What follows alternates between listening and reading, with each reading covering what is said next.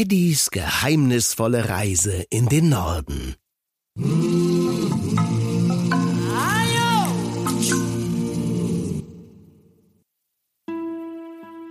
Die Tage wurden kürzer und der Winter kam viel schneller, als es Eddie Erdmännchen erwartet hatte. Aber schließlich war er ja auch in Norwegen.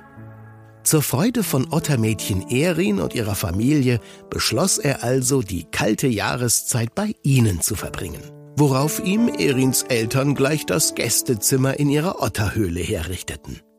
Derweil beschäftigten sich Eddie und Erin mit dem alten Boot, das am Strand des Fjords lag. Du willst doch wohl nicht bei der Kälte aufs Meer hinaus. Keine Sorge, ich hab was viel Besseres. Pass mal auf. Tete! Und dann präsentierte Eddie zwei Skier, die er aus losen Planken des Bootes gebastelt hatte. Eingepackt in seine dicken Wintersachen ging es gleich raus auf einen nahegelegenen Berg. Und ab ging die Post. Juhu! Er schoss den Abhang hinunter, so wie damals mit seinem Freund Fred in den Alpen. War das ein Spaß. Wenn da nicht diese Nebelwolke gewesen wäre. Und in die sauste er geradewegs hinein. Es kam, wie es kommen musste. Eddie verlor die Sicht und rums. Aua! Entschuldigung, ich konnte dich nicht sehen. Eddie war in ein großes Tier mit einem stattlichen Geweih gesaust. Ach, macht nichts. Du bist ja zum Glück nur ein kleines Erdmännchen. Du, weißt, dass ich ein Erdmännchen bin? Oh, ich weiß so allerhand, Eddie, Meinen Namen kennt die auch. dachte Eddie und wäre vermutlich ziemlich misstrauisch geworden, wenn das Tier nicht so ein freundliches Wesen gehabt hätte. Und, und was bist du? Ich bin ein Rentier.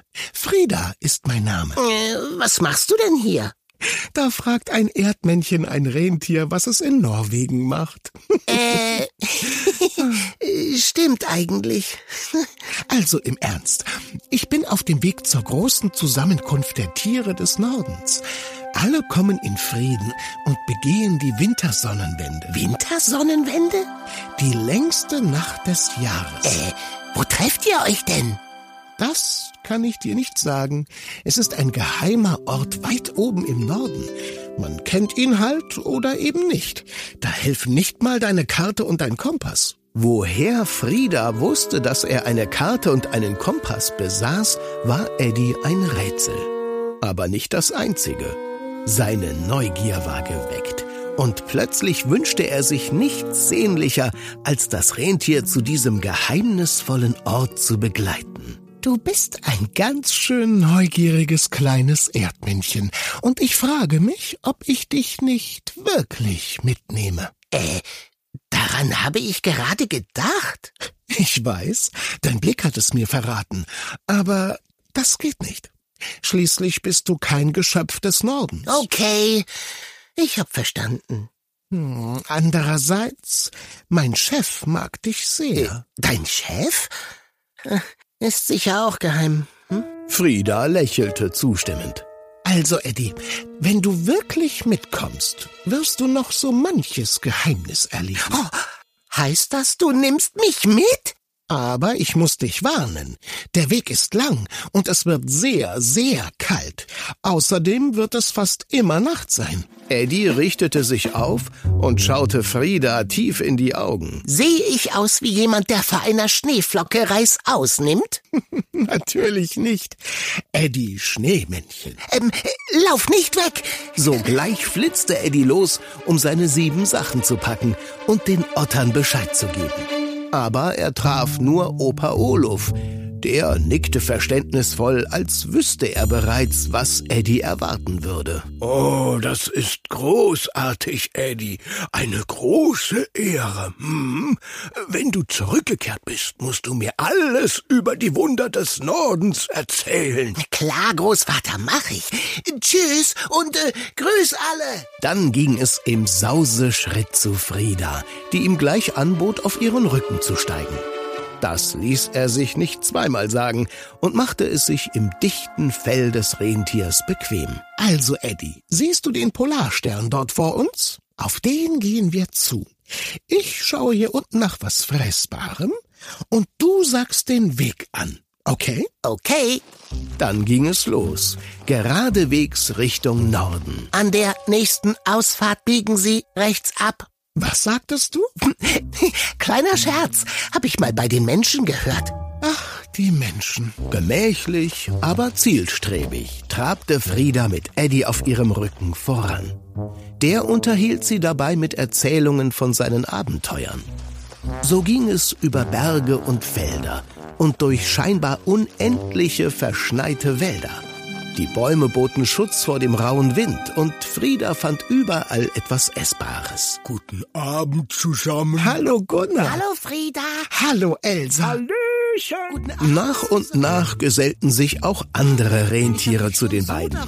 Dann tauchte eine Gruppe Hasen auf. Ein paar Füchse, ein Dachs mit seiner Familie, ein Elchpaar und Hey, dich kenne ich doch. ein alter Bekannter, der viel fraß. Er lächelte Eddie schuldbewusst an und wich verlegen seinen Blicken aus. Doch es war unübersehbar, dass alle Tiere friedlich miteinander umgingen. Für eine kurze Zeit schien tatsächlich alle Feindschaft begraben. Alle? Da, da war was. Im fahlen Tageslicht sah die Reisegruppe unheimliche Schatten vorbeihuschen. Wölfe. Die Laute fuhren allen durch Mark und Bein. Fast allen. Fenrir, mach doch nicht so ein Theater. Mit wem redest du da? Mit mir. Wie aus dem Nichts war ein großer, grauer, grimmiger Wolf aufgetaucht, gefolgt von vier weiteren, nicht weniger grimmigen Artgenossen. Tag, Frieda. Du hast da was in deinem Fell. Das ist ein Erdmännchen. Eddie spürte, dass selbst Frieda etwas unwohl war und versuchte es einfach mal mit Freundlichkeit. Äh, hallo, ich heiße Eddie. Hey, Ed! Der Wolf drehte sich zu seinem Rudel um. Da benutzt jemand deinen Namen. Schallendes Gelächter brach unter den Wölfen aus, und Eddie schaute sie beleidigt an. Na, zum Glück heiße ich nicht Wolfgang. Dann hättet ihr alle meinen Namen. Jetzt brach schallendes Gelächter unter den anderen Tieren aus, und die Mienen der Wölfe verfinsterten sich. Wolfgang? Wolfgang!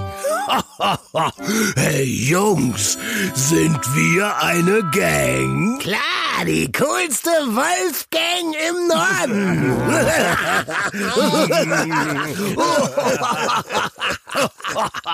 Hey Eddie, schlag ein! Hey Fenrir, alter Gangster. Die Situation entspannte sich und gleich entbrannte erleichtertes Geplapper und Gekicher. Endlich ging es weiter, jetzt sogar mit einer Wolfseskorte. Die Tage vergingen und es wurde immer kälter und dunkler. Nur der Schnee warf noch etwas von dem spärlichen Licht zurück, so dass zumindest etwas zu erkennen war. Die Landschaft wurde karger und schließlich gab es nicht einmal mehr einen Baum, nur noch kahles Hügelland, über das ein erbarmungsloser Wind pfiff. Doch so beschwerlich der Weg für alle auch war, es herrschte Harmonie zwischen allen Tieren. Hasen und Füchse spendeten sich gegenseitig Wärme, die Rentiere teilten das wenige Gras, das sie fanden, die Wölfe passten auf, dass niemand verloren ging. Und der Vielfraß unterhielt die Dachskinder mit Gute-Nacht-Geschichten, was keine leichte Aufgabe war. Schließlich war ja ständig Nacht. Endlich, eines Nachts, Freunde, wir sind gleich da. Oh, ich bin ja so gespannt. vor ihnen tat sich eine weite, verschneite Ebene auf, aus der einzelne Felsen aufragten. Dahinter das Meer. Sanft rauschend glitzerte es im Mondlicht. Viele Tiere waren bereits eingetroffen und hatten sich auf der Ebene versammelt. Und immer weitere trafen ein. Kleine und große, Jäger und Beutetiere. Selbst Meeresbewohner hatten sich eingefunden und zogen vor der Küste ihre Bahnen. So, ihr Lieben, es ist Zeit. Zeit? Wofür? Hier beginnt meine eigentliche Aufgabe, Eddie. Es war wirklich schön, mit dir gereist zu sein. Lebe wohl. Aber sehe ich dich denn jetzt nie wieder? Aber natürlich. Du musst nur deine Augen aufhalten. Gemächlich trabte Frieda davon. Noch lange schaute ihr Eddie hinterher, bis schließlich der Mond verschwand und alles in völliger Dunkelheit versunken war. Und mit der Dunkelheit kam die Stille. Kein Lüftchen wehte mehr. Kein Tier gab noch einen Laut von sich. Selbst das Meeresrauschen schien verstummt zu sein. Und plötzlich Habt ihr das gesehen? Was war das? Ein Raunen ging durch die Versammlung. Der Himmel begann in einem schwachen grünen Licht zu leuchten. Dann flackerten gelbe, blaue, rote Lichtschwaden auf. Immer neue Farben erhellten den Horizont, bis ein einziges Meer aus bunten Lichtschleiern den Himmel erfüllte. Manche sanken sanft auf die Erde nieder, andere schienen wie Geister durch die Luft zu tanzen. Polarlichter. Eddie hatte schon viel darüber gehört, doch nie hätte er erwartet, dass sie so schön sein würden. Ergriffen, fast ehrfürchtig blickten die Tiere zum Himmel auf. Dann plötzlich gab es inmitten des Lichtermeeres ein helles Funkeln und ein goldweißer Strahl erhob sich langsam gen Himmel. Jetzt erkannte Eddie, dass der Lichtstrahl ein hell erleuchteter Schlitten war, auf dem ein alter Mann zu sitzen schien.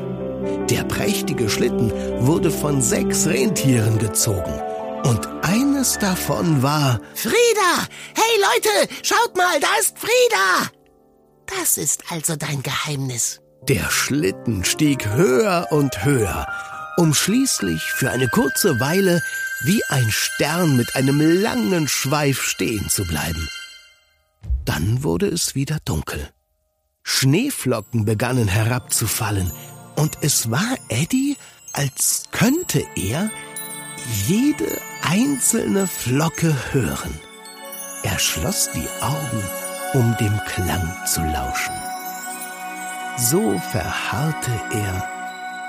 Eddie, los, steh auf, du Schlafmütze. Was? Was ist los? Ja, wo bin ich? Eddie riss die Augen auf. Er schaute sich um. Er lag auf seinem Bett in seinem Gästezimmer in der Otterhöhle, gemütlich eingekuschelt und den Kopf auf seinen Rucksack gebettet. Neben seinem Bett stand Elin und sah ihn mit ungeduldigen Augen an. Komm, Eddie, wir warten alle auf dich. Äh, äh, ja, äh, geh schon mal vor. Ich komme gleich. Enttäuscht schaute er umher. Alles nur ein Traum. Er griff in seinen Rucksack, um seinen Pullover herauszunehmen. Doch was war das? Der Rucksack war prall gefüllt mit den leckersten Leckereien. Schokolade. Nüsse, Marzipan und ein Päckchen. Er öffnete es hastig und fand eine kleine Taschenlampe. Daneben eine Karte. Und auf der stand Du kannst nicht immer dem Polarstern folgen. Darum hast du hier ein Licht, das dich auf all deinen Reisen begleiten soll. Eddie brauchte eine ganze Weile, seine Fassung zurückzuerlangen.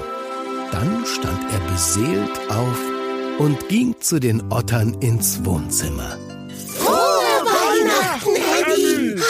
Frohe Weihnachten euch allen! Wie benommen von all den Eindrücken stand er im Raum und wusste nicht, was er denken sollte. Dann fiel sein Blick auf Großvater Oluf. Der schien seine Gedanken zu lesen und nickte ihm mit einem verständnisvollen Blick zu, als wollte er sagen, Wunder geschehen einfach. Du musst nur daran glauben.